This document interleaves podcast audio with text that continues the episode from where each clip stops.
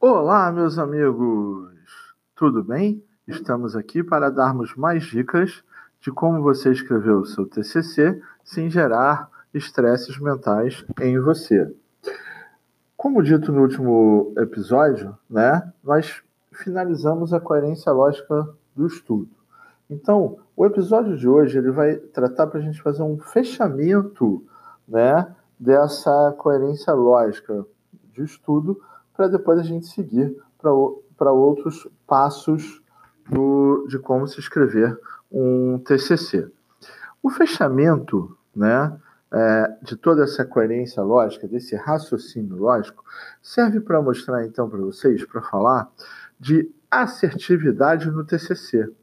Dizer para vocês que o TCC é feito com poucas decisões, porém são decisões tomadas bem tomadas.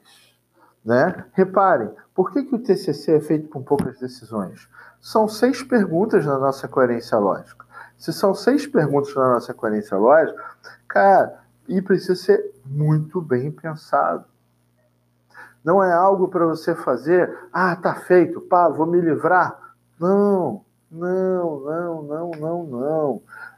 Respeite a sua intuição, vá, intui bastante, faça algo, entende? Confronte. Aí depois, quando você chegar na quinta e sexta pergunta, principalmente na quinta pergunta que precisa da fundamentação teórica, vá com calma, reflita sobre essa fundamentação teórica, tome muito bem essa decisão. Para quê? Para que você não pense mais nessa decisão que você deveria ter tomado, cara.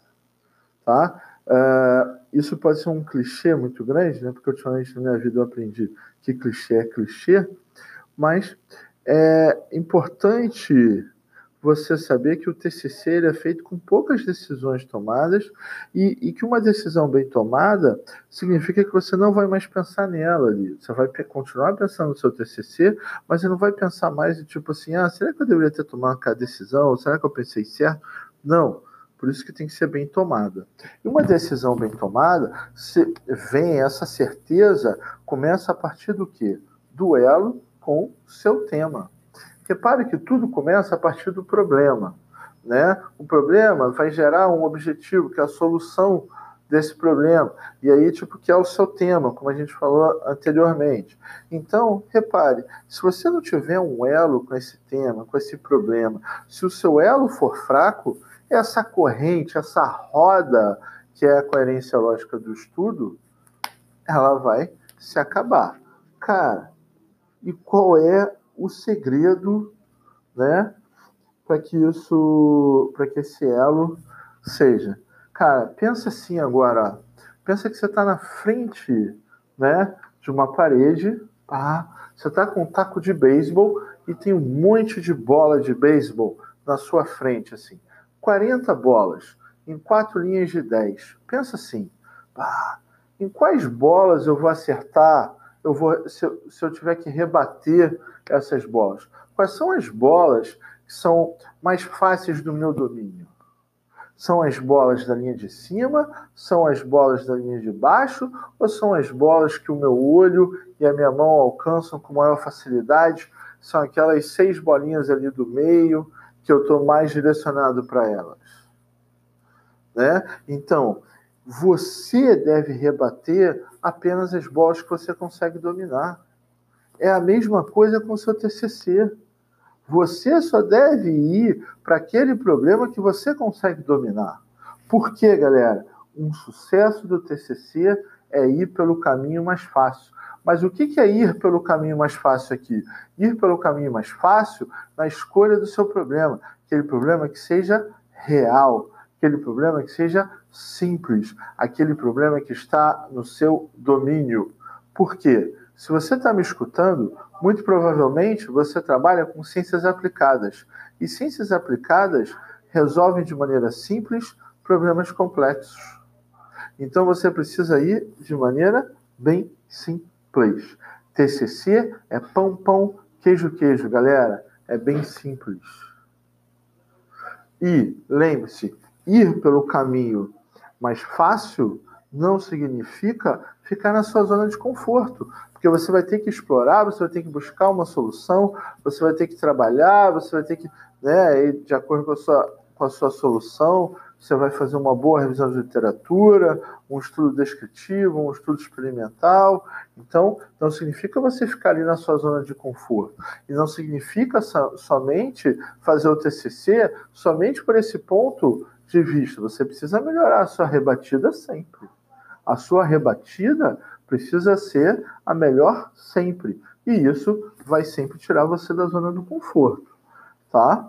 E qual é o grande é, a grande chave, então, para você fazer um TCC é você aplicar o princípio do Wikigaya no seu TCC. Cara, é, eu li um livro de um pesquisador japonês, o Toshina Kalus, uh, ele fala uma coisa que é ele o Japão né, tem um princípio do, do Wiki, Wiki, Wiki, Wikigai, né? É, e eles e ele aplica isso ao TCC, né, a trabalhos de conclusão de curso, teses, coisas assim.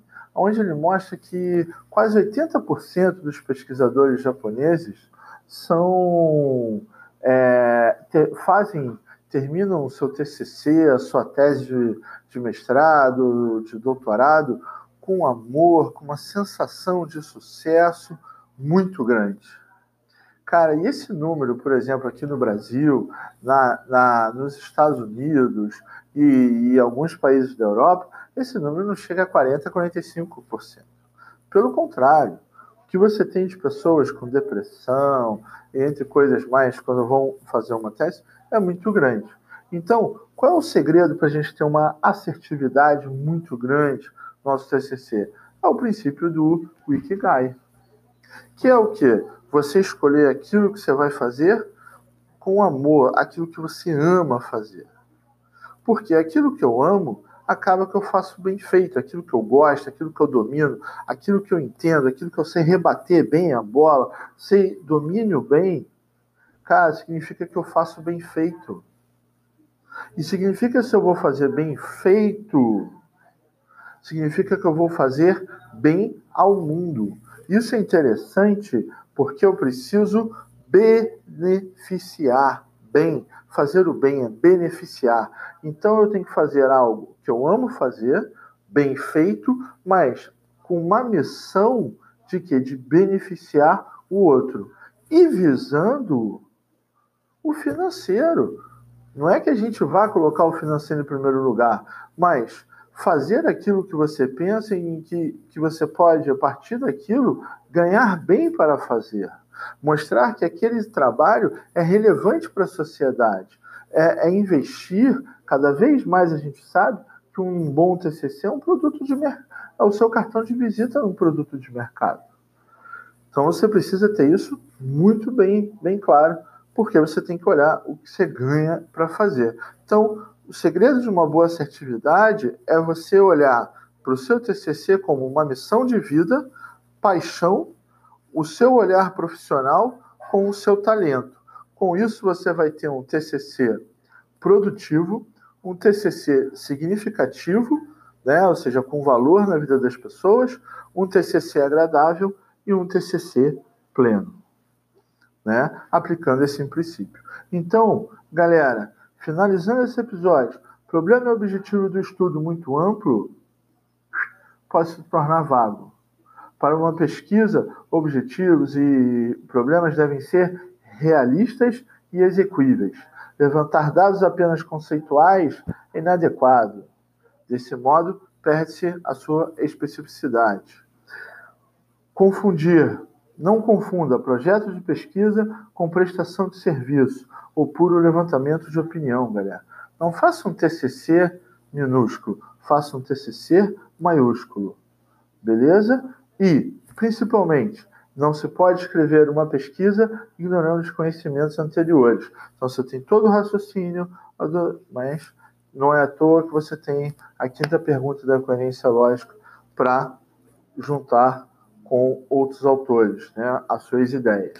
E por fim, né, corroborando essa ideia, não, não pode apresentar uma fundamentação teórica inadequada ou não ajustada a todo o objeto de investigação. Por quê?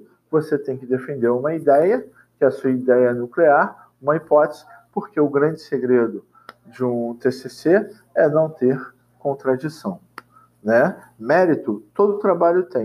Agora, relevância é um TCC sem contradição e um TCC que seja assertivo e que seja significativo, produtivo, agradável, ou seja, que seja um TCC pleno, que todos fiquem contentes com o seu trabalho. Essa foi a nossa dica de hoje. Próximo episódio, então, a gente entra, a gente começa a partir para uma parte mais para dicas, né? É, de realmente como é, escrever uma introdução, metodologia, entre coisas mais, tá bom? Então, fiquem é, de orelha grudadinha nos próximos episódios. Como dizem na minha terra, um beijo, um queijo e até a próxima.